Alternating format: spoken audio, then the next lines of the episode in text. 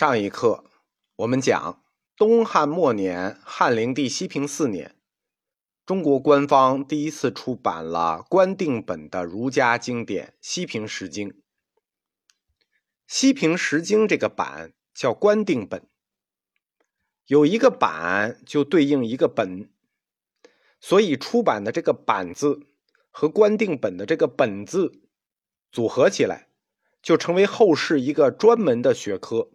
叫版本学，《西平十经》，它叫儒家最早的官定本。所谓官定本，就是官方认定的本。那怎么认定呢？这中间一定有一个认定动作，才能确定是官方认定的。那这个动作，就是官方编辑了这个内容。蔡邕奉旨，那他就代表官方，他编辑了这儒家七经，就等于认定了这个版本。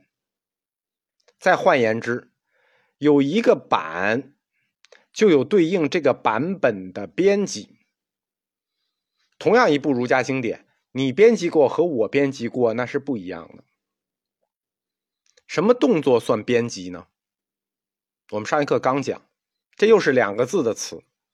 中国古代都是一个字的词，所以“编辑”这个词我们也得拆开看。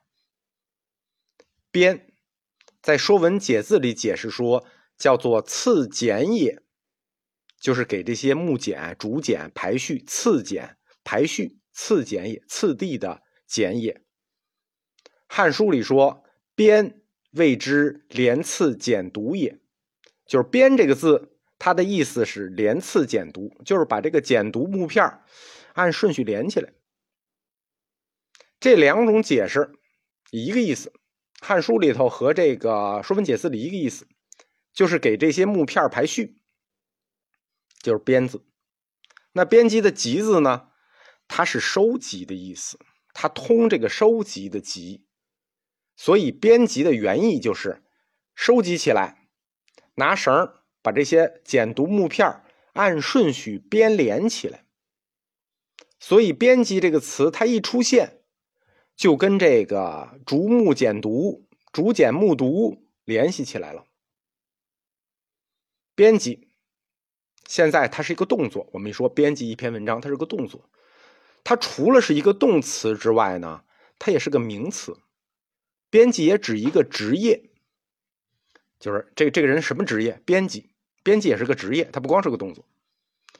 在当时，那就是汉书时代啊，这个工作也有专门的人做。不在汉书时代，就是打有编辑开始，打有文字开始，编辑这个工作就是有专门的人做。一般是史官或者是卜师。什么是卜师？就是呃，皇帝身边负责占卜那个。用现代话说。就是编辑工作一开始就是由政府主持文化活动或者是祭祀的这帮官员来兼任的。编和集，我们刚才讲它是两个字，两个动作。这两个动作并不是连起来的，就编是编，集是集，它不光不连起来，它有的时候也不同时发生。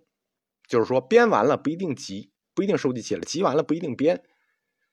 把这两个字连起来用，实际是这两个动作都已经出现了一千年以后的事儿，就出现“编辑”这个词，这个动作早就有了，但是真正把这两个动作整合成一个词，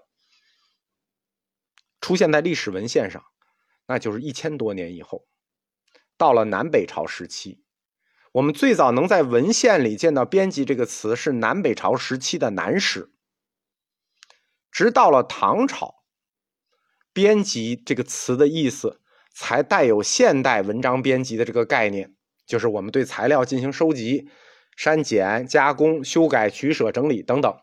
最早编辑和我们现在的编辑，它意思是不一样的。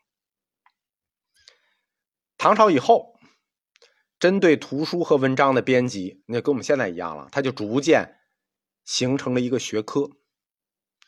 它这个学科要从内容的收集。组织采录开始，然后到后面的修撰、审定、校刊，它每一个过程我们讲，你看内容的收集怎么收集，组织怎么组织，采录采哪些，录哪些，后面的修撰怎么修，校勘审定，它每个环节都产生了自己的方法论，每个方法论都是都有自己的一套，因此，编辑这个词，无论是它的内在方法，还是它的外延概念。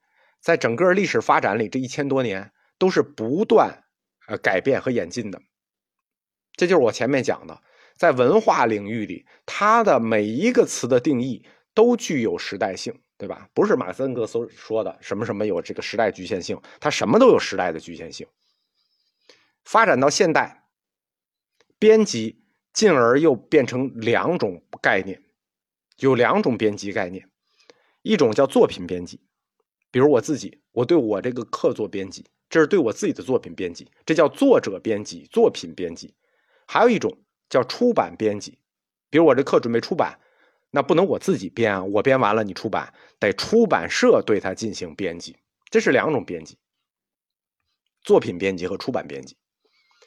现代图书的编辑活动，其实都是由出版社的专业人员进行编辑和出版的。因为这里它还有个审查义务的问题啊。现在是由专人负责去做，在古代他也是由专人负责去做，而且这个专人还不是一个一般人啊，他是个专门的官职。你现在只是一普通职业，哎，出版社一编辑，呃，没品。但以前干这活的人都有品，而且这品还挺高的。专职的掌书人员、编辑人员叫做史官。中国的史官，它就涉及到一个特别庞大的体系，叫史官文化体系。中国史官文化源远流长。我们讲的这个雕版也好，刻书也好，图书也好，它跟史官之间的联系是十分密切的。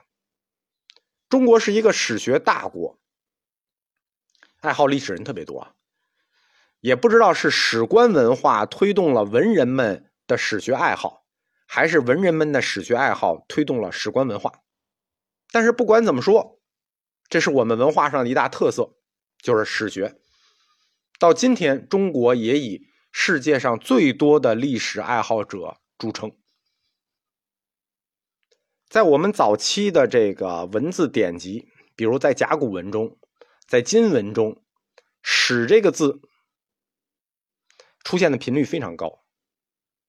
这个字打它出现开始，就是从甲骨文上最早看见“史”这个字的时候，它描述的就是个官职，是个名词。最初一个部落里，这个史可能就一个人、俩人，大部落俩人，小部落一个人，有一史。到了夏商周三代的时候，这史官的数量就开始增加了，就人数就增加了。他为什么人数要增加？是因为他分工要要要分配，分工细致。前两课我们讲过，夏朝的时候有一个太史令，对吧？文献里说了，出奔入商，太史令钟古。你看这太史令都都都都留着名字的啊，钟古。夏朝时候只有这么一太史令，到了商朝就分了，分史、太史和内史，就从一个太史令分成三个职位了：太史、史、内史。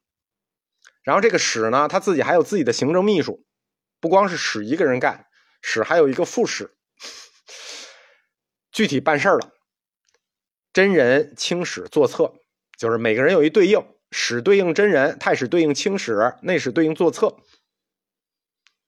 到了周朝，那这个史复杂了，它就上下左右内外史都有了。分为大史、小史、内史、外史、左史、右史等等。那么这一大圈史官，他是怎么分工的呢？